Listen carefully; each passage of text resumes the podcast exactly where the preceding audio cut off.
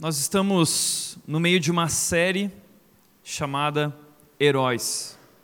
E esse tema tem sido um tema especial porque todos nós já sonhamos um dia em ser um super-herói.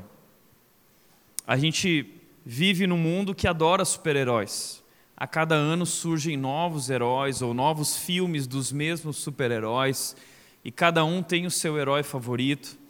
Mas conforme nós vamos crescendo e amadurecendo na vida, nós vamos descobrindo que nós estamos muito longes da ideia de sermos super-heróis. Nós não temos superpoderes, nós somos fracos, somos limitados.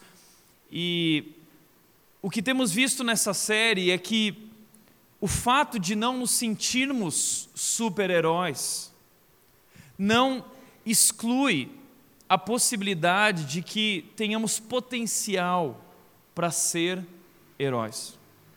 Pelo contrário, nós vimos que Deus tem nos chamado como cristãos, como seus discípulos, a sermos heróis nesse mundo. Deus nos deu uma missão, porque Deus tem uma missão no mundo. Ele quer salvar o mundo. Deus enviou seu filho em resgate do mundo que se perdeu. Nós gostamos de histórias assim, histórias em que o herói vai e salva o mundo inteiro. Essa é a história sobre o nosso Deus.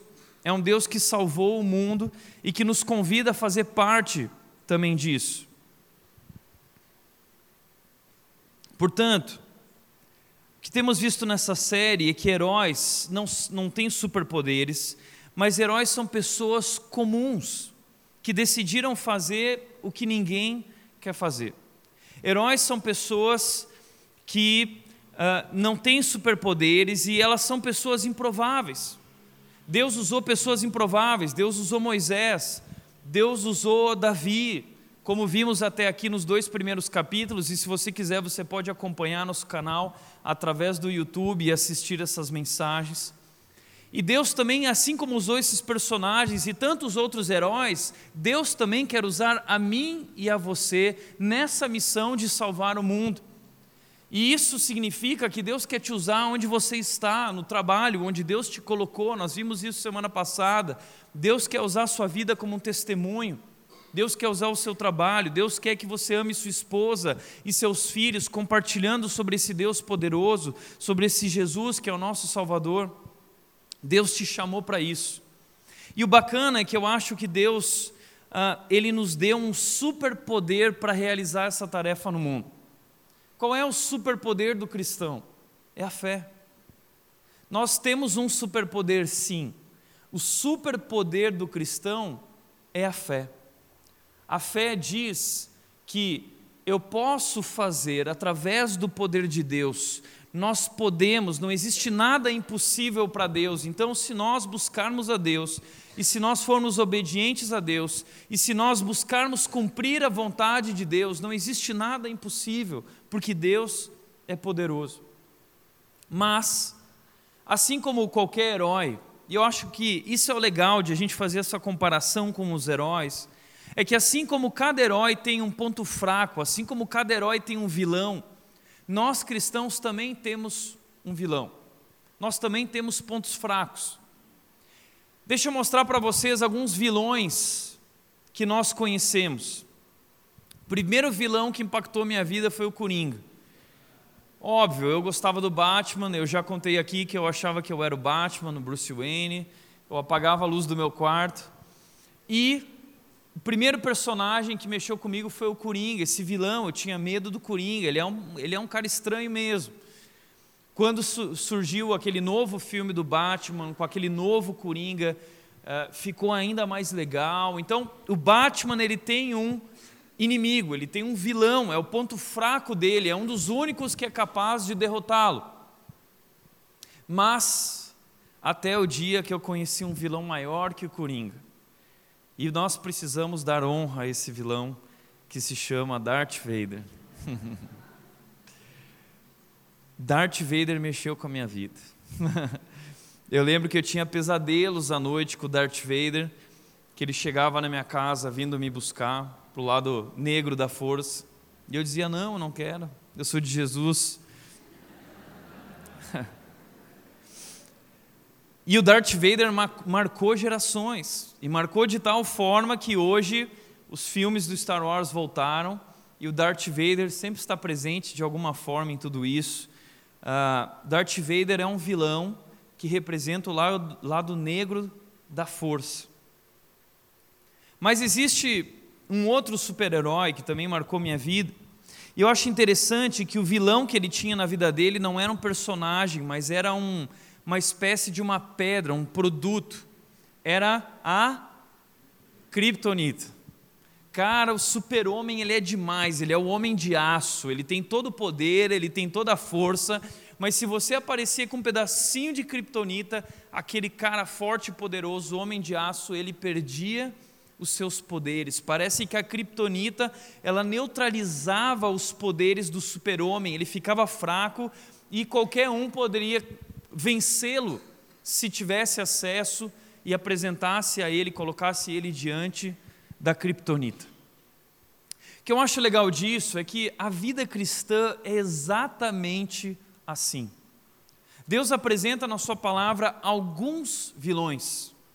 E Deus apresenta na Sua palavra também uma espécie de criptonita, que neutraliza a nossa fé. A fé diz que tudo nós podemos naquele que nos fortalece, naquele que é a nossa força. Mas essa criptonita, ela neutraliza a nossa fé, ela nos deixa fracos, nos deixa paralisados, nos deixa estagnados. O que é essa criptonita da vida cristã? Para te apresentar isso, eu quero te convidar a abrir sua Bíblia em Mateus, capítulo 14, versículos 22 a 32.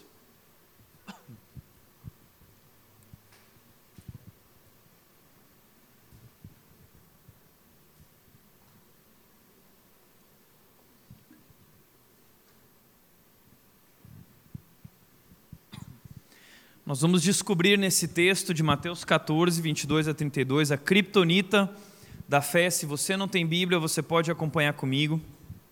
O texto diz o seguinte: Logo em seguida, Jesus insistiu com os discípulos para que entrassem no barco e fossem adiante dele para o outro lado do, do lago, enquanto ele despedia a multidão, chamado Mar da Galileia, que era um lago muito grande. Tendo despedido a multidão, subiu sozinho ao monte para orar. Ao anoitecer, ele estava lá sozinho orando, mas o barco com os discípulos já estava a considerável distância da terra, estava longe, mas estava sendo fustigado pelas ondas, jogado de um lado para o outro, porque o vento soprava contra ele. Alta madrugada, Jesus dirigiu-se a eles, andando sobre o mar. Quando o viram, andando sobre o mar, ficaram aterrorizados e disseram: É um fantasma! E gritaram de medo. O texto continua dizendo: Mas Jesus imediatamente lhes, dizem, lhes disse: Coragem, sou eu, Jesus, não tenham medo. Senhor, disse Pedro, se és realmente tu, manda-me ir ao teu encontro por sobre as águas. E Jesus disse: Venha. Então Pedro saiu do barco, andou sobre as águas e foi na direção de Jesus. Mas, quando reparou no vento, ficou com medo e, começando a afundar, gritou: Senhor, salva-me! Imediatamente Jesus estendeu a mão e o segurou e disse: Homem de pequena fé, por que você duvidou? Então, quando entraram no barco, o vento cessou. E os que estavam no barco o adoraram, dizendo: Verdadeiramente tu és o Filho de Deus. Uau! Cara, essa história é incrível. Eu adoro essa história porque vocês sabem que eu curto muito surf. Jesus Cristo foi o primeiro surfista da face da terra, tá bom? Surf é um esporte bíblico. Jesus Cristo surfou nas ondas. E os discípulos lá vendo Jesus pá, surfando. De repente, Pedro também quis entrar na onda do surf. Entendeu? E eles andaram sobre as águas. Se Jesus podia andar sobre as águas sem uma prancha, imagina o que Jesus faria com uma prancha. Seria muito mais top que o Kelly Slater, muito mais top que o Gabriel Medina, sem dúvida. Ele é Deus. Mas essa história é uma história extraordinária, porque nós sempre sonhamos com esse negócio de andar sobre as águas. Você já fez isso? Eu já fiz. De sair correndo assim, ó, e tentar ir por cima da piscina, assim, ó. Nunca deu certo, tá? Mas essa é história de Jesus fazendo isso. Ele andou realmente sobre as águas. E mais do que talvez você fale assim, ah, mas ele é Deus. Mas Pedro, um ser humano, uma pessoa comum, um herói improvável também, um pescador, um homem simples, sem superpoderes. Jesus Cristo convida ele, vem, e pela fé, Pedro anda sobre as águas.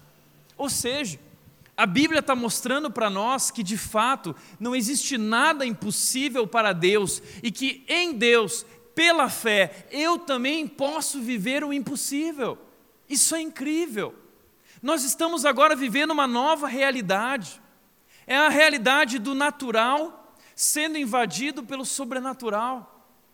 Esse é o nosso Deus e Ele está nos convidando a viver uma vida que vai muito além desse mundo natural, é, um, é, é que adentra esse mundo do sobrenatural. Deus é poderoso e milagres acontecem quando Deus está presente, quando Deus age. Eu não sei se você já vivenciou algo assim. Mas Deus é poderoso, Deus é soberano, Deus é, ainda realiza milagres, Deus cura vidas, Deus restaura pessoas, Deus faz coisas grandiosas. Recentemente, no ano passado, eu tive na Indonésia, ouvindo líderes, reunido com líderes do mundo inteiro, do Irã, da Coreia do Norte, da China, pessoas do mundo inteiro, líderes que estão dando a vida em lugares onde estão sendo perseguidos. E muitos muçulmanos estavam lá e chineses, onde é proibido o evangelho nesses países, e eles estavam relatando a perseguição e a forma como eles estão dando a vida lá e os milagres que Deus tem realizado, coisas incríveis, que eu ficava sentado na minha mesa dizendo o seguinte: eu não quero falar, eu não quero falar nada, porque eles estão vivendo como os discípulos, vendo milagres e coisas sobrenaturais acontecendo. Ou seja, a fé nos conduz a coisas incríveis e extraordinárias. Nós temos um superpoder. A fé é um superpoder. Jesus Cristo disse: se vocês tivessem a fé do tamanho de um grão de mostarda, vocês seriam capazes de mover montes, de mover montanhas. Ou seja, a fé é tão poderosa, porque ela, ela está apoiada sobre esse poder maravilhoso, sobrenatural de Deus. Mas essa história que nos mostra essa fé poderosa que age em nossas vidas e através de nós. O que Deus quer mostrar através dessa história é que existe uma criptonita que bloqueia a fé, que neutraliza a fé. Existe uma criptonita que nos paralisa e que nos impede de avançar, de crescer espiritualmente, que cria um obstáculo para a nossa vida e nosso relacionamento com Deus. Qual é essa criptonita? O medo. Essa história é uma história sobre a criptonita da fé, o medo. É, se você for olhar para o texto e estudar o texto, você vai perceber que pelo menos três vezes aparece a palavra medo nesse texto. Medo, medo. Eles ficaram com muito medo, e existem outras palavras para definir o sentimento do que eles estavam sentindo. Versículo 26 diz o seguinte: eles ficaram aterrorizados. Não foi só medo que eles sentiram, eles sentiram terror. Você já passou por um momento de terror? Eu não, não lembro de ter, de ter passado por momentos de terror, mas eu já fiz pessoas passarem. Eu sempre gostei de dar susto nas pessoas. Na época de seminário, eu vestia uma roupa do pânico, sabe? E de madrugada eu ficava esperando os alunos que saíam do quarto para ir telefonar no orelhão. Eu aprontei muito no seminário. Até o dia que um jovem passou uma hora da manhã debaixo de uma área bem escura e eu estava escondido lá. E eu dei um susto nele e ele teve uma parada respiratória. E eu comecei, tirei a máscara e comecei a gritar com o Zé, falando: Zé, sou eu, sou eu, sou eu. E o Zé não voltava. Foi terrível. Eu já fiz coisas assim com pessoas, tipo um fantasma, né? já dei susto em muita gente, eu adoro fazer isso. Uma vez com o Jonatas Aren, ele era seminarista aqui na nossa igreja, ele estava morando no Pix, eu já não estava morando mais lá. Eu parei meu carro no outro quarteirão, fui até a casa, estava vazia, era de noite, aquela casa é macabra à noite, e aí eu tava, me escondi debaixo da cama dele. Jonatas chegou. Esse é o pastor da, da igreja. Não dá para levar a sério, né? Ele chegou, sentou na cama e nessa hora eu peguei a perna dele, meu amigo. Ele ficou branco, como um fantasma. Mas sabe o que está acontecendo aqui? Os discípulos ficaram aterrorizados, eles tomaram um susto. É como ver um filme de terror, é como tomar um susto. E veja, eles disseram: é um fantasma é um fantasma. Eles tinham convicção que eles estavam vendo um fantasma. Imagina algo andando, algo branco andando sobre as águas. Imagina que Jesus talvez estava com umas vestes brancas, a gente sempre imagina isso. Era um fantasma. Eles tinham certeza disso e eles ficaram morrendo de medo. Então aqui é o primeiro atividade paranormal bíblico, tá? atividade paranormal bíblico agora. Eles estão olhando os discípulos ali no barco, eles veem um fantasma então eles gritaram de medo. Imagina aqueles doze caras dentro do barco, ah, gritando, apavorados, e o barco sendo fustigado pelas ondas, e de repente um fantasma. Foi uma cena digna de filme, aterrorizante.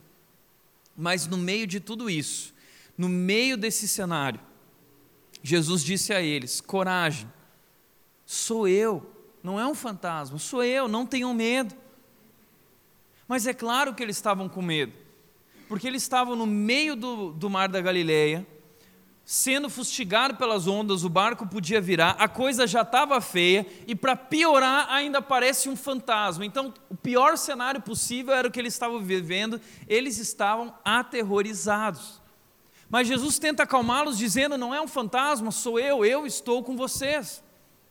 Então, Pedro, o espertão, o sempre o primeiro, ele diz assim: Jesus, se é tu mesmo, então manda-me ir ao teu encontro. Jesus diz: Venha, Pedro, pode vir, sou eu, vem até aqui.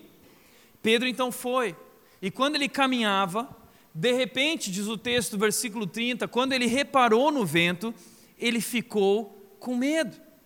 Ele estava caminhando, estava tudo indo bem, mas de repente ele viu o vento batendo, ele viu a série chegando, aquela onda gigante, e ele ficou com medo, ele tremeu na base.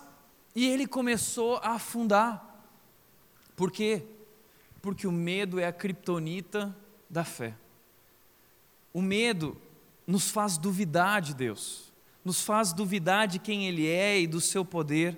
Então ele começa a afundar e apavorado ele grita: Senhor, salva-me. Imagina você no meio do mar, no meio de uma da fúria das ondas, você afundando, e ele grita então: Senhor, salva-me, salva-me. Imediatamente Jesus estendeu a mão e o segurou, e disse: Homem de pequena fé, por que você duvidou?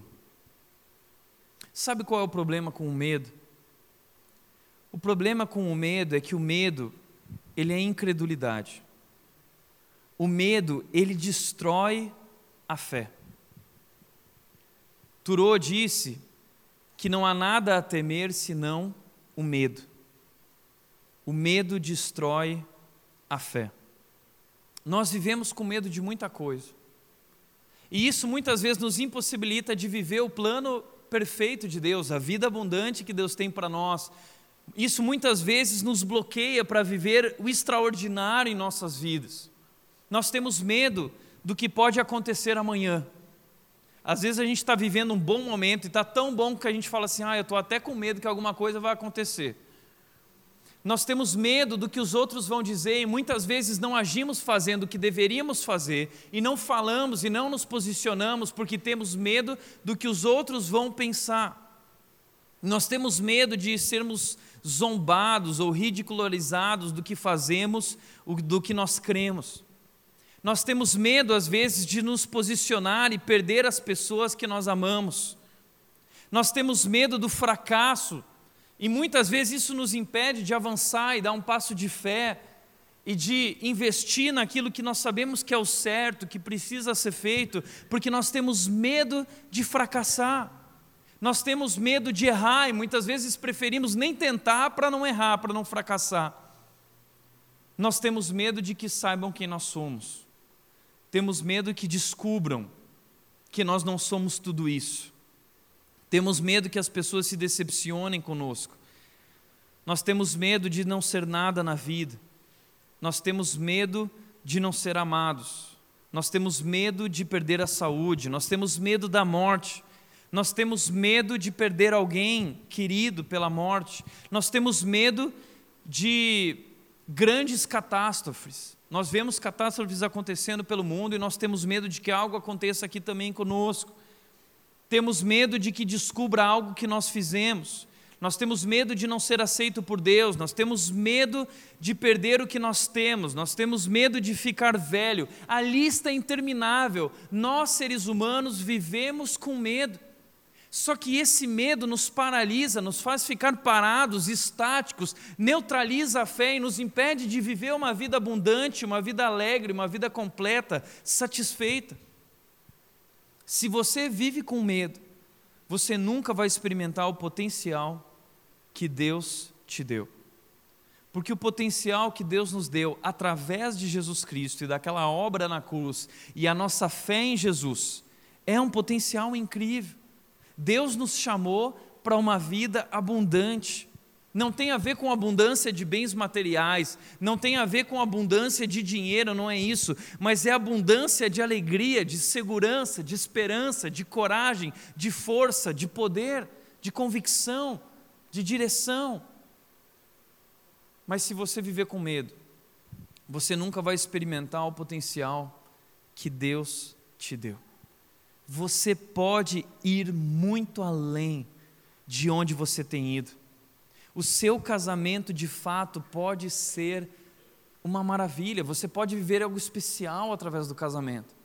Você pode viver algo especial no seu relacionamento com seu marido e com sua esposa. Você pode viver algo especial com os seus filhos. Você pode viver algo especial através da sua carreira, através da sua missão de vida. Você pode viver algo especial no meio de seus colegas de faculdade ou da escola. Você pode viver coisas incríveis, mas muitas vezes nós não vivemos porque temos medo, porque não nos posicionamos, porque não damos um passo de fé, porque não fazemos o que precisa ser feito, porque nos acovardamos, porque o medo nos neutraliza, nos paralisa. Por isso, eu acho muito pertinente lembrar uma frase que foi dita por um dos maiores vilões da história, Darth Vader, e eu já disse ela aqui, que ele disse: Acho sua falta de fé perturbador. Nessa hora, o Darth Vader e Jesus estão ali, ó, um com o outro. É isso. É o que Jesus está falando para Pedro.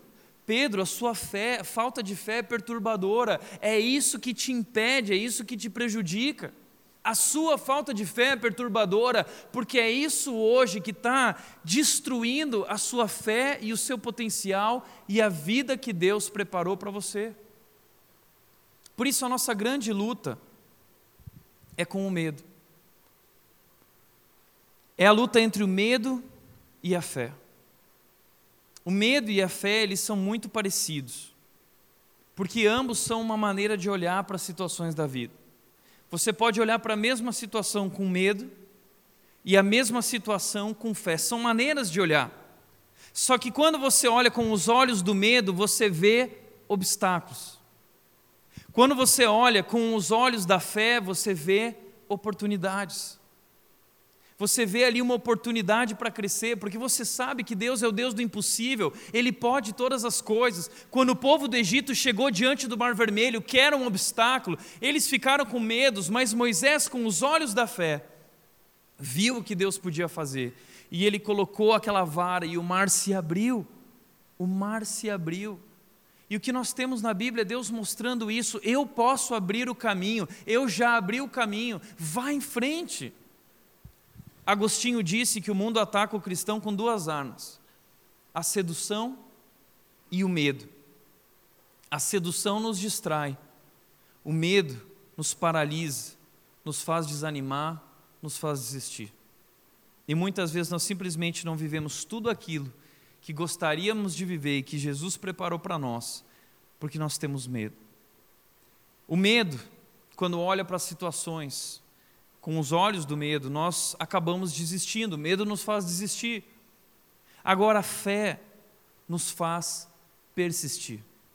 A fé nos faz perseverar. A fé ela nos dá esperança.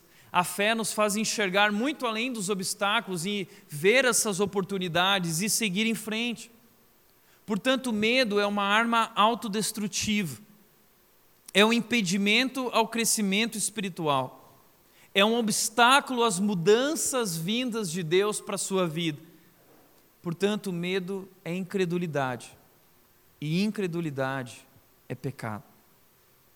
Por isso, medo é a criptonita da vida cristã. Do que você tem medo? O que hoje te paralisa? O que hoje é essa criptonita que está te impedindo de viver essas mudanças vindas de Deus?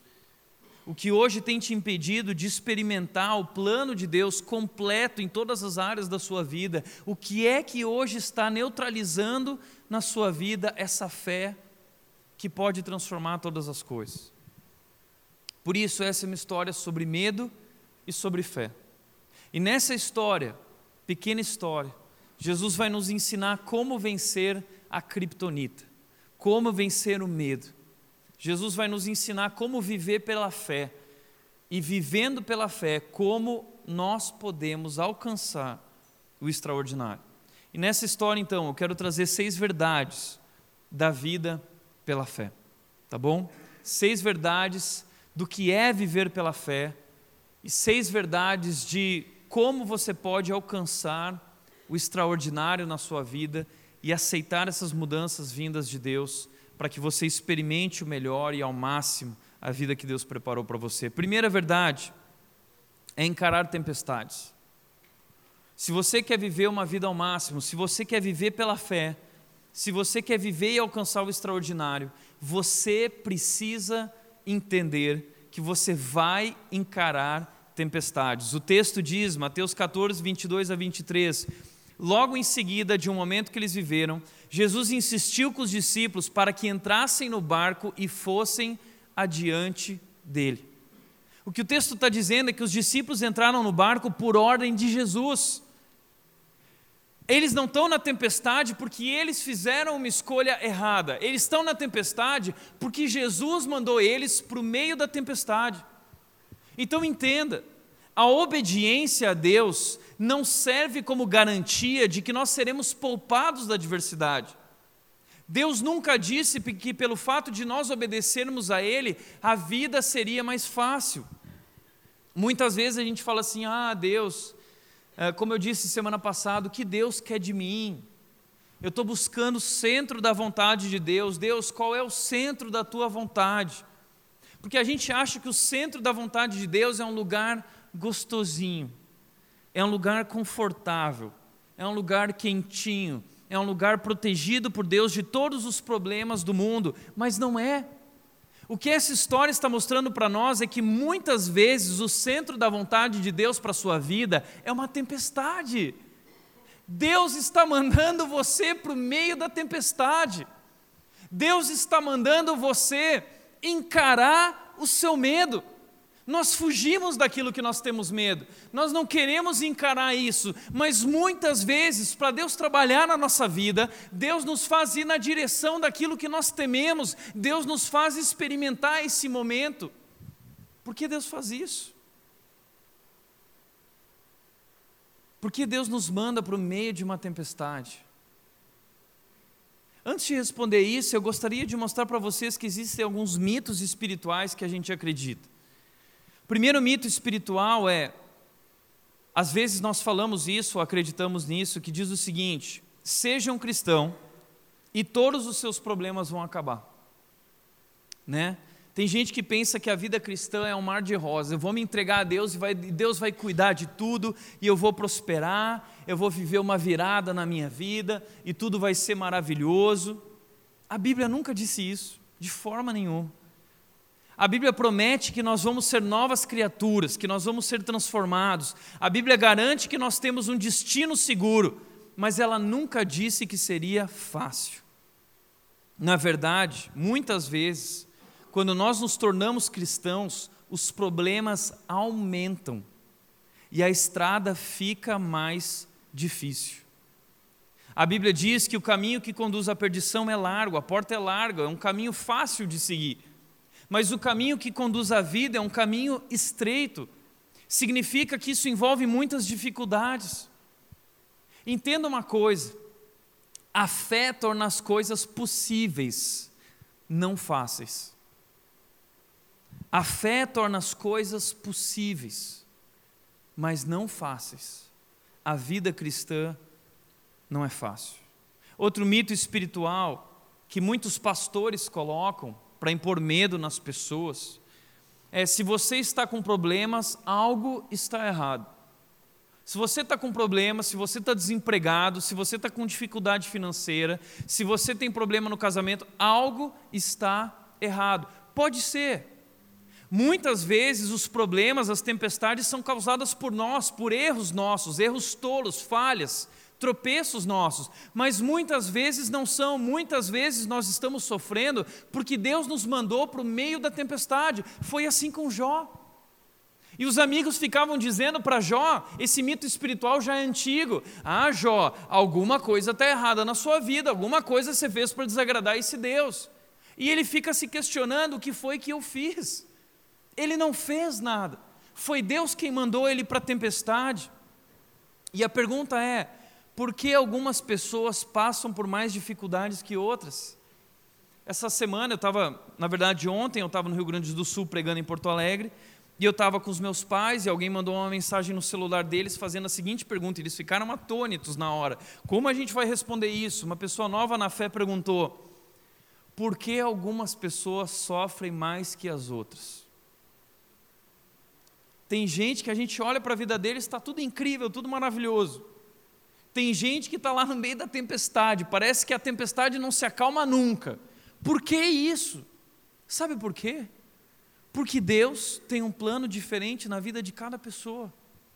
Deus ele não é um Deus que age é, é, é, com o mesmo planinho na vida de cada um. Não, Deus age de acordo com o seu perfil. Deus tem um plano para a sua vida, Deus tem um plano customizado. Ele quer trabalhar o seu caráter. Sim, Ele é um Deus que age conforme o seu caráter. Ele é um Deus amoroso, ele é um Deus justo, mas muitas vezes Deus vai trabalhar na nossa vida de maneiras diferentes. A maneira como Deus está trabalhando na minha vida é diferente da maneira como Deus está trabalhando na sua vida. Mas Deus diz que todas as coisas cooperam para o nosso bem, Deus está nos conduzindo a um plano perfeito, todos nós estamos sendo conduzidos na mesma direção, mas muitas vezes por maneiras diferentes de Deus atuar em nossas vidas. Esse é Deus, Ele é poderoso. Portanto, se você acredita nesse evangelho plim-plim, de que a vida cristã, você entra nela para nunca mais sofrer e nunca mais ter problemas, você foi enganado, você foi enganado. C.S. Lewis diz o seguinte: se você veio à procura da, da religião, do cristianismo, porque ele te deixaria confortável, você se enganou. Se você está à procura da religião para que ela te deixe confortável, definitivamente eu não lhe aconselharia o cristianismo, porque o cristianismo não é um caminho confortável, é um caminho difícil muitas vezes. Tiago, capítulo 1, versículos 2 a 4, nos fala isso que nós vamos passar por provações, e diz o texto: considerem motivo de grande alegria o fato de passarem por todo tipo de provação, por diversas provações. É provação no casamento, é no trabalho, é com os filhos, é onda de todos os lados, o barco sendo fustigado de todos os lados, você nem sabe onde está, você já está passando mal. Mas alegre-se quando você estiver sendo provado, porque o texto está dizendo: é, sorria Sorria, você está sendo provado. Por quê? Porque você sabe que a prova da sua fé produz perseverança. Quando você está diante de um obstáculo, através da fé, eu sou convidado a perseverar. A fé me faz persistir. e o persistir, a perseverança deve ter ação completa. Eu não posso abandonar no meio do caminho, ficar com medo, a fim de que vocês sejam maduros e íntegros, sem lhes faltar coisa alguma. O que esse texto está ensinando para nós é uma fórmula matemática, é a equação de Deus para a nossa transformação. A equação de Deus para a nossa transformação é provação mais perseverança é igual a maturidade. Sabe por que, que Deus manda a gente para o meio da tempestade? Porque provação com perseverança através da fé gera maturidade. É assim que Deus atua. É assim que Deus age. É por isso que Deus envia os discípulos para para a tempestade, porque Ele tem um plano maravilhoso, Ele quer levá-los a um novo nível, Ele quer levá-los a um novo entendimento de quem Ele é como Deus, um novo relacionamento com Ele, Ele quer que eles experimentem o seu poder, Ele quer que eles agora cheguem a um nível mais profundo de suas vidas, no seu relacionamento com Deus, e isso só acontece através de provação e perseverança, que gera maturidade. Então a vida cristã é essa, meu amigo. Se você veio para a vida cristã achando que a vida cristã é a vida plim-plim, te enganaram. E o Brasil está cheio de pastores e cheio de igrejas que estão enganando as pessoas. A fé torna as coisas possíveis, mas não torna elas fáceis. Mas o bacana é que o texto diz que através dessa tempestade, eles viveram uma nova experiência com Jesus. Diz que quando o vento se acalmou no final da história, diz que todos estavam no barco, o adoraram, dizendo: Verdadeiramente tu és o Filho de Deus. Ou seja, Jesus Cristo usa aquele momento do limite humano deles para revelar o seu poder, revelar a sua grandeza, para se revelar a eles como Filho de Deus poderoso. E nesse momento, então, os olhos deles se abrem e eles dizem: Uau, que Deus é Jesus Cristo, é verdadeiramente o Filho de Deus. Se algum deles tinha dúvida disso, a partir desse momento eles não têm mais dúvida. É como Jó que passou pela provação e perseverou e disse: Antes eu só te conhecia de ouvir falar, mas agora os meus olhos te veem. Através dessa situação, eles estão dizendo: eu achava, eu pensava, eu duvidava, mas agora eu vi. É isso que as provações fazem na nossa vida, é isso que as tempestades fazem na nossa vida. Elas nos fazem ver quem Deus é e conhecer a Deus mais de perto e ter uma nova experiência com Ele, uma experiência mais profunda. Por isso, a pergunta quando eu estou passando por uma tempestade não é por quê? Ah, por quê, Deus? Não é por quê, é para quê. Quando você estiver sofrendo, nunca pergunte por quê, pergunte para quê. Deus sempre tem um propósito através das provações. Deus está nos conduzindo a uma nova direção, a uma nova experiência na vida. Por isso também C.S. Lewis disse o seguinte: dificuldades, tempestades, preparam pessoas comuns para destinos extraordinários. Por que Deus está fazendo isso com esses discípulos? Eram doze homens comuns, eram galileus, eram pessoas simples. Mas sabe o que, que é? Jesus Cristo vai começar a salvar o mundo e compartilhar a mensagem da salvação e do poder de Deus através desses homens comuns, desses heróis improváveis. E Deus precisa fazê-los amadurecerem. Deus está preparando através das tempestades essas pessoas simples e comuns, improváveis, para um destino extraordinário.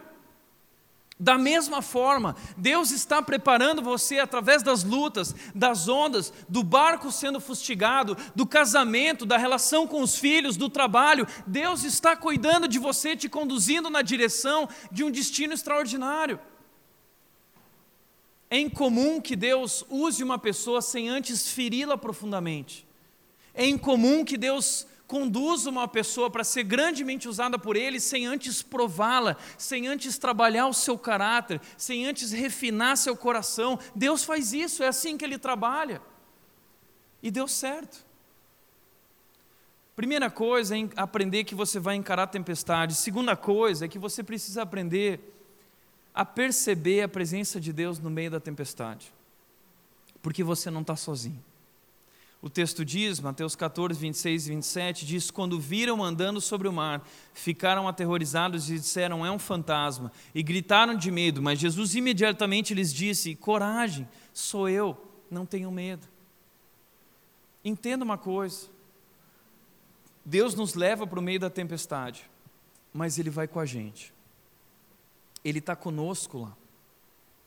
Deus nos leva ao limite humano para nos encontrar ele nos leva a esse momento onde nós nos tornamos incapazes. Dele Brunner disse o seguinte: de acordo com as sagradas escrituras, o limite humano é o lugar mais frequente do encontro com Deus. Há um, há um padrão nas histórias bíblicas. Todas as histórias bíblicas, todos os personagens chegaram ao limite humano. E sempre que Deus chama uma pessoa dessas para fazer algo extraordinário, Ele leva essa pessoa até esse limite. E nesse momento em que a pessoa chega no limite, uma tarefa muito grande, uma tarefa impossível, a pessoa se sente incapaz, a pessoa sente medo. Mas toda vez que essas pessoas disseram sim ao chamado de Deus, essas pessoas experimentaram o poder de Deus em sua vida. Ou seja, é um padrão nas histórias bíblicas e é um padrão nas nossas histórias. Deus está te levando ao limite humano. Ele quer mostrar o quão incapaz você é. Ele quer te levar diante do medo, para ele revelar o poder que ele tem de transformar a sua vida mas você precisa perceber que Ele está presente com você. Não sei se você já ouviu aquela história clichê de que um dia alguém morreu e foi lá para o céu, e aí quando chegou lá no céu encontrou Jesus e falou: oh, Jesus, que legal, estava feliz. E aí Jesus falou assim: Deixa eu mostrar um filme da sua história de vida, vamos passar aqui um resumo, um teaser da sua vida. E aí começou lá a passar o resumo da vida e aí de repente o cara foi vendo, era, é, é, era um filme através de pegadas na areia, e aí sempre tinha lá as pegadas de Jesus e as pegadas da pessoa, os dois caminhando juntos. Olha, nós caminhamos juntos, sabe aquela situação? A gente estava ali caminhando junto, a gente estava. De repente essa pessoa olhou, mas Jesus, tá ali, ó, ali é o momento que eu mais sofri na minha vida, ali eu estava caminhando sozinho. Cadê ali? Só tem um par de pegadas. Cadê o seu par de pegadas? Jesus diz: Não, você não entendeu. Esse par de pegadas não é seu esse par de pegadas é meu. Porque nesse momento da sua vida eu te carreguei no meu colo. Esse é Deus. Você nunca está sozinho. Deus talvez te mandou para o meio da tempestade, porque Ele está querendo fazer você acordar. Ele está te levando ao limite, para que você se renda diante dEle, para que Ele possa operar o seu poder maravilhoso e transformador. Terceiro lugar, viver pela fé e para viver o extraordinário, além de encarar tempestades e perceber a presença de Deus no meio das tempestades, eu preciso discernir o chamado de Deus. Eu preciso discernir o que Deus quer de mim. Pedro disse: Senhor, disse Pedro, se és tu, manda-me ir ao teu encontro por sobre as águas. Entenda uma coisa: Deus não está chamando ninguém para ser um louco. Não, vou sair por aí que nem louco, tal, fazendo coisas incríveis. Uma vez eu ouvi falar de um pastor, amigo meu, que chegou no cemitério e estava lá o cara morto, todo mundo chorando, e ele falou: agora eu vou ressuscitar. Foi lá e começou a orar para ressuscitar e não ressuscitou, passou uma vergonha. Deus não está te chamando para fazer esse tipo de coisa, a não ser que Ele fale isso claramente para você. Deus não mandou você tomar iniciativa de coisas que Ele não quer que você faça. Essa não é uma história sobre correr riscos, essa é uma história sobre obediência. É sobre obediência. Ou seja, discernir entre um chamado autêntico de Deus e aquilo que pode ser apenas um impulso tolo da minha parte. E o que nós temos hoje mais no mundo são cristãos que confundem fé e loucura. Existe uma diferença grande entre fé e loucura. Fé é obedecer a Deus. Loucura é eu fazer o que eu acho que Deus quer que eu faça. Isso não é obediência. A coragem por si só não basta, precisa vir acompanhada de sabedoria e discernimento. Eu vejo muita gente falando sobre fé que não entendeu nada do que é a fé. A fé não é suicídio intelectual. A fé não convida a gente para ser burra, a fé não é burra.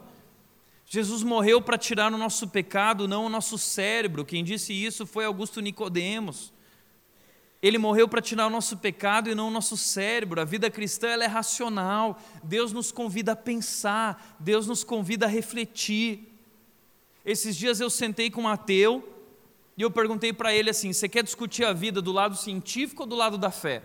Que eu posso ir por qualquer caminho, que os dois caminhos chegam no mesmo lugar. Não tem jeito. Porque a fé não é burra, a fé e a ciência. Se você for estudar a ciência, você vai ver que a ciência está provando tudo. Elas caminham juntas. Mas o que eu tenho visto de cristãos que estão vivendo em loucura em vez da fé, está cheio. Está cheio. Ah, vou viver pela fé. Ainda hoje eu estava conversando com o Luan sobre isso, por causa de um post que o pessoal fez de casais que querem casar com, que querem casar com estabilidade financeira e o pessoal criticando casais que procuram a estabilidade financeira para casar. Eu não acho nada errado isso. A Bíblia diz: termine primeiro o seu trabalho a céu aberto, deixe pronta a sua lavoura, depois constitua a família.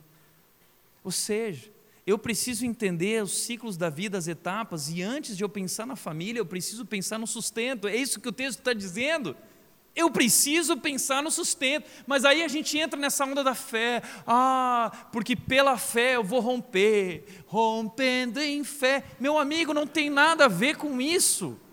Rompendo em fé vai romper teu casamento. O que eu mais tenho tratado são casamentos destruídos porque falta maturidade financeira. A palavra estabilidade significa firmeza não significa que você tem que ter muito dinheiro, mas você tem que ter uma firmeza, uma estabilidade no lidar com as suas finanças. Você é maduro para lidar com isso. Agora, isso não é indireta para ninguém, gente. Eu estou falando porque a nossa igreja a gente precisa pensar.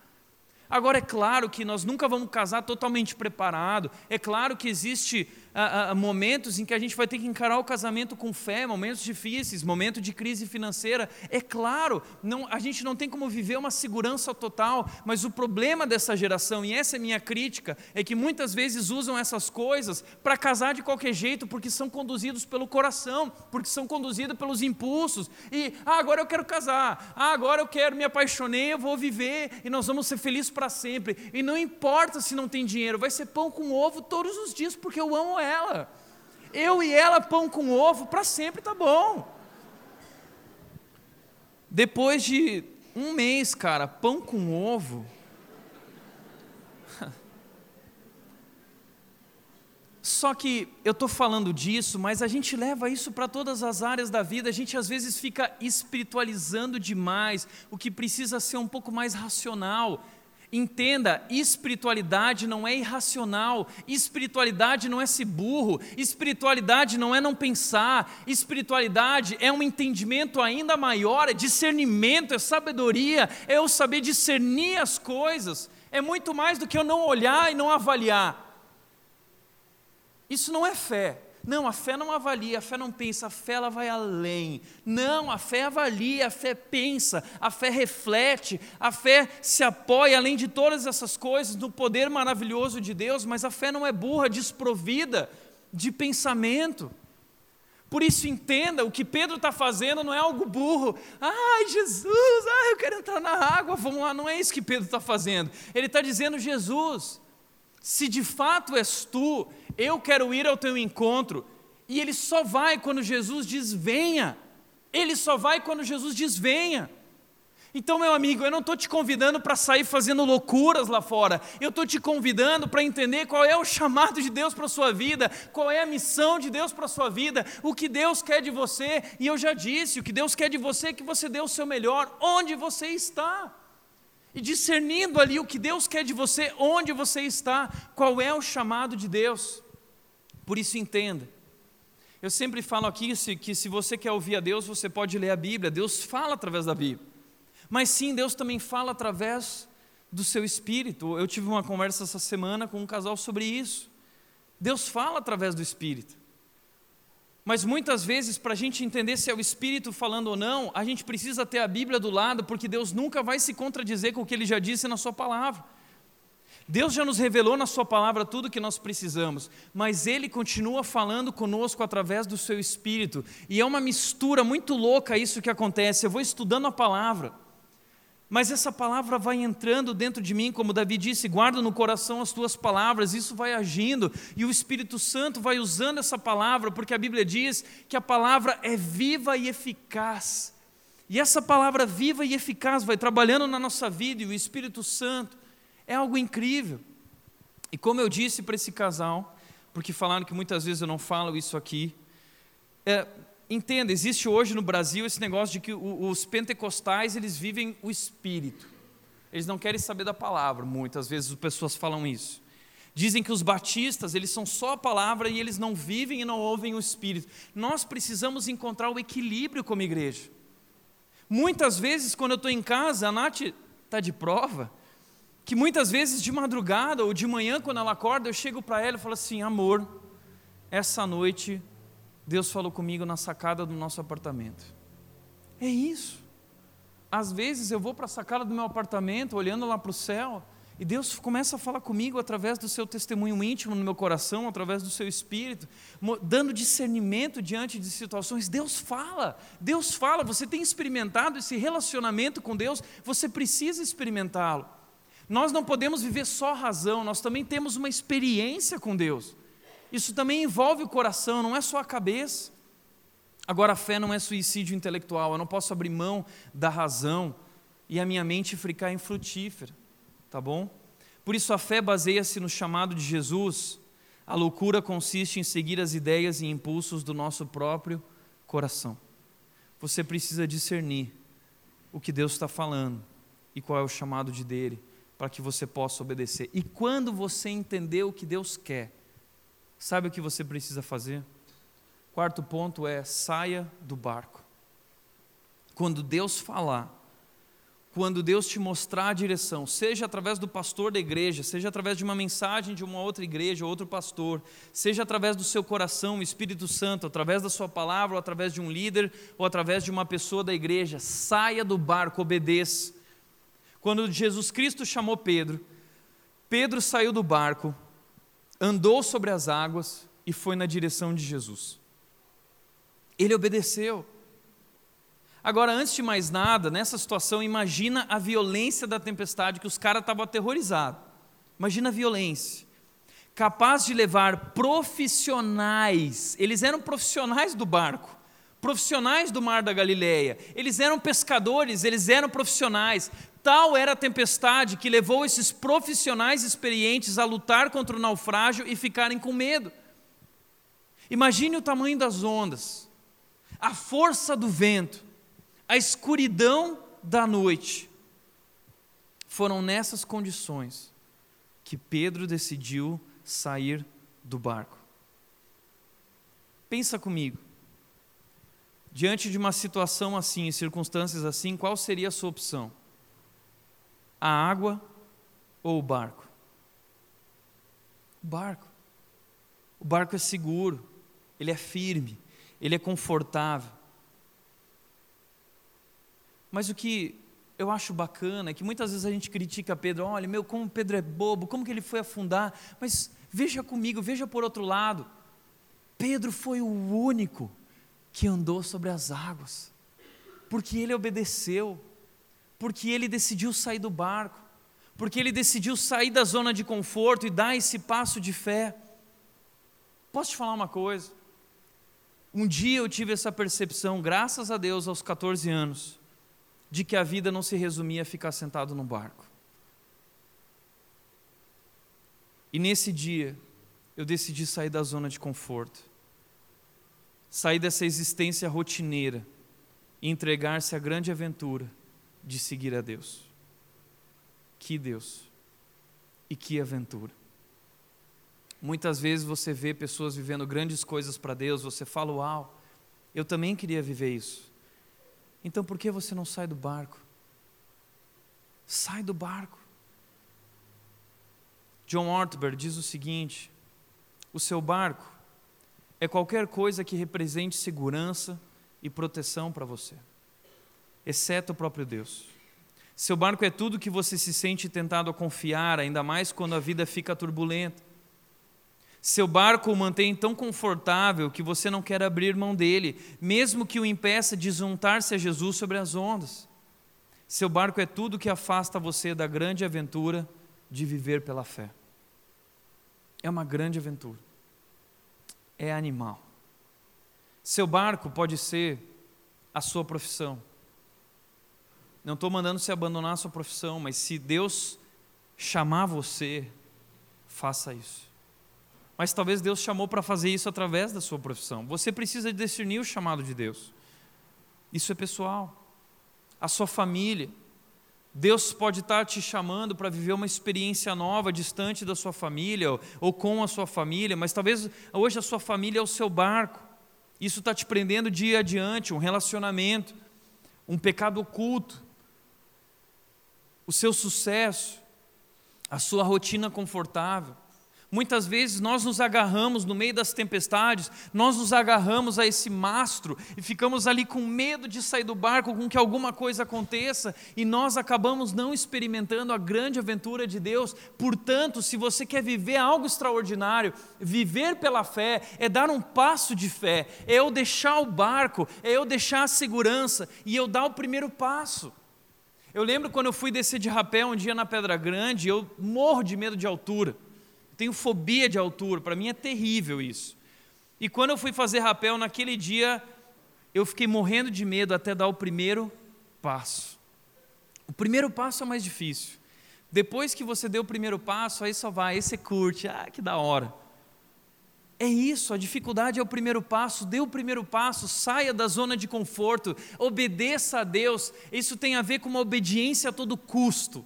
É isso, se entregue totalmente. Quinto lugar, Olhe para Jesus e não para as circunstâncias. Quando você der o passo, não olha para o lado, não fica temendo, não fica olhando para baixo. Dá o passo e olha para Jesus, mantém os olhos fitos em Jesus, o autor e o consumador da nossa fé, porque o problema nessa história é que o texto diz: Mas quando Pedro parou de olhar para Jesus e ele reparou no vento, ele reparou nas ondas, aí ele ficou com medo e ele começou a afundar. Por quê? Porque a criptonita da fé é o medo. Para onde você está olhando? Você está olhando para as circunstâncias ou você está olhando para o autor e consumador da nossa fé, que te deu um chamado, que tem uma missão para a sua vida, que disse que todas as coisas cooperam para o seu bem, que disse: no mundo você vai passar por aflições, mas tenha bom ânimo, eu venci o mundo. Esse, o autor e consumador, que disse: Nada, nada, nada, nada pode te separar do meu amor. Não há mais condenação para os que estão em Cristo Jesus, ou seja, nós fomos salvos, resgatados e hoje somos protegidos por Deus. Deus está cuidando de você, mas por que você continua deixando de olhar para Ele e olhar para as circunstâncias? A quem você está ouvindo? A voz de Jesus que te diz: venha ou você está ouvindo o barulho do mundo, o barulho das ondas, o barulho do vento, e você fica com medo, e isso te paralisa, e isso te faz não dar mais passos, mas começar a afundar na vida cristã e não viver o extraordinário. Aí Jesus vira para Pedro e diz: Pedro, homem de pequena fé, por que você duvidou? Porque o medo é incredulidade. Incredulidade é pecado. Entenda uma coisa: na jornada da fé, da nossa vida, desse chamado de Deus para nós, as condições nem sempre vão ser favoráveis. Às vezes a gente está indo na direção contra o vento, contra as ondas. É contra a cultura, é contra o mundo inteiro, é contra a nossa carne, é contra os nossos desejos, é contra os nossos impulsos, é tudo contra, parece que nada é a favor. Mas é assim. E Deus nos conduz, Deus torna essa vida possível, não fácil. Segundo, o medo é um dos maiores obstáculos. E saiba, mesmo com medo, vá adiante, e pode ser que você vai fracassar algumas vezes. Mas entenda que o fracasso não é uma característica sua. O fracasso é uma circunstância pela qual você passou, ou pela qual você está passando mas isso não é uma característica de quem você é, isso não é uma qualidade sua, foi uma circunstância. E muitas vezes Deus nos conduz através do fracasso, porque o fracasso é uma oportunidade para nós crescermos. Se você fracassou, não tenha medo, continue firme. Se Deus te chamou, vá adiante. Eu conheço pastores que tiveram que fracassar várias vezes para se tornarem pastores bem-sucedidos. Eu conheço profissionais que tiveram que fracassar várias vezes para se tornarem bem-sucedidos. Eu conheço maridos que fracassaram com suas esposas, mas que decidiram lutar pelo casamento e Deus abençoou. Conheço esposas que fracassaram com seus maridos, mas que decidiram viver uma nova postura de vida e Deus transformou o seu casamento e a sua vida. O fracasso é uma oportunidade para você crescer. O fracasso não é o fim da linha, o fracasso não é o fim de tudo. O fracasso é uma nova oportunidade de um novo rumo, um novo momento. Se você quer viver pela fé e viver uma vida extraordinária, ora para Jesus e não para as circunstâncias. E último lugar, se você quer viver pela fé, quer viver o extraordinário e quer vencer o medo, você precisa aprender a esperar. Aprender a esperar. Por quê? Tendo despedido a multidão, Jesus subiu sozinho ao monte para orar. Jesus disse: Vão lá para o meio da tempestade. Mandou eles para lá. Jesus foi orar. Ele estava ali sozinho, mas o barco já estava a considerável distância da terra, fustigado pelas ondas, porque o vento soprava contra ele. Muitas vezes, Deus demora aos nossos olhos para aparecer e para acalmar o vento. Mas é que Deus tem o tempo exato. Eu já disse aqui várias vezes que Deus tem o kairos, que é o momento devido o tempo, na ótica de Deus, o relógio de Deus lá no céu, na parede, conta um tempo diferente do nosso tempo. Para Deus, mil anos são como um dia, e um dia são como mil anos, ou seja, o tempo para Deus é muito diferente. Deus olha para a história de uma maneira diferente, mas Deus nunca falha. Nós podemos fracassar, mas Deus não fracassa, Ele sempre chega exatamente no tempo devido, e Ele chega na hora certa. Portanto, esperar não é perder tempo, é perceber que há tempo para tudo. Talvez você está no meio da tempestade hoje. Talvez você está sendo fustigado pelas ondas. Talvez você se sente com medo. Talvez você está aterrorizado. Você precisa entender que Deus está trabalhando na sua vida nesse tempo. E muitas vezes, aquilo que esperamos não é mais importante que o que acontece conosco enquanto esperamos. Muitas vezes, não tem a ver com o que vai acontecer depois, com o que virá. Tem a ver com o que está acontecendo agora em mim. Deus está transformando a minha vida. Deus está trabalhando o meu caráter aquilo que esperamos não é mais importante que o que acontece conosco enquanto esperamos. O que eu acho legal na Bíblia é que todos os homens foram levados ao limite humano, homens e mulheres, todos que foram usados, para ali Deus se revelar com o seu poder incrível. E a palavra que mais existe na Bíblia é: não temas, não tenha medo. Isaías 41:10 é um exemplo. Minha mãe sempre me disse esse versículo. É um dos preferidos dela. Ela sempre diz dos momentos que eu ligava para ela no meio de tempestade, sendo fustigados pela ondas, pelas ondas, ela dizia: Lembra, Tiago, daquele texto de Isaías que diz: Por isso não tema, pois eu estou com você. Não tenha medo, pois sou o seu Deus.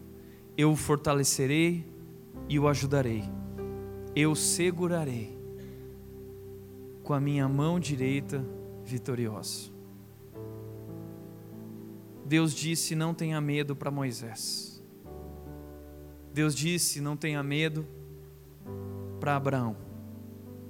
Deus disse: Não tenha medo para Davi, quando estava sendo perseguido por Saul. Vá ver, ele disse. Deus disse: Não tenha medo para Pedro. Deus disse: Não tenha medo para todos os grandes homens da história que foram usados por Ele de forma grandiosa, Deus disse: não tenha medo, não temas, pois eu estou com você. Eu sou o seu Deus. É isso. Portanto, para refletir e praticar, primeiro lugar, como você vive e olha para as situações da vida? Você olha com os olhos do medo ou com os olhos da fé? Você vê obstáculos ou você vê oportunidades? Isso tem te feito desanimar e desistir? Ou isso tem te feito persistir e continuar em frente? É isso que define a fé e o medo. Segundo lugar, qual é o seu barco? Qual é o seu barco? Qual é a sua zona de conforto espiritual que tem te impedido de viver algo maior, de viver mudanças vindas de Deus? Em que área o medo ou o conforto impede de confiar em Deus? Talvez é por isso que, que a tempestade nunca passa. Porque você ainda não entendeu que Deus está ali, agindo e conduzindo você. E talvez Deus está dando sinais para você e dizendo: coragem, coragem, sou eu, sou eu. E o que você precisa fazer agora é simplesmente, no meio da tempestade, é dar um passo de fé e viver algo que, que talvez até pareça sobrenatural, porque para Deus todas as coisas são possíveis. Por isso, a última coisa que eu quero dizer é Marcos 10, 27, que diz o seguinte: Para o homem é impossível, mas para Deus não. Todas as coisas são possíveis para Deus. Todas as coisas são possíveis. Deus fala isso o tempo todo na Bíblia. Eu lembro quando ele chega para Abraão dizendo: Abraão, eu vou te dar um filho através de Sara. E aí diz que Sara começa a rir lá no fundo, porque ela já era muito velha, e Abraão também. E aí diz Deus, Deus vira para Sara e fala assim: Sara, por que você está rindo? Por que você está rindo? Existe alguma coisa impossível para mim? Deus está dizendo isso para nós. Para você talvez seja impossível, mas para mim não é. Seres humanos não andam sobre as águas, mas eu posso fazê-los andar. Os mares não se abrem, mas eu posso fazê-los se abrir. Gigantes não são derrubados com uma pedra, mas eu posso derrubar. Multidões não são alimentadas com cinco pães e dois peixes, mas eu posso alimentar. Para o homem é impossível, mas para Deus todas as coisas são impossíveis. Por isso, dê um passo de fé, saia do barco, deixe a sua zona de conforto e se renda, se entregue, obedeça e experimente o plano maravilhoso de Deus para a sua vida. Experimente as mudanças vindas de Deus, experimente o extraordinário, torne-se um herói através da fé, o nosso superpoder que nos conduz a coisas maravilhosas que não podemos acreditar. Que Deus, que Deus. Somos pessoas comuns e improváveis, mas pela fé, Deus nos convida a voar e sermos heróis.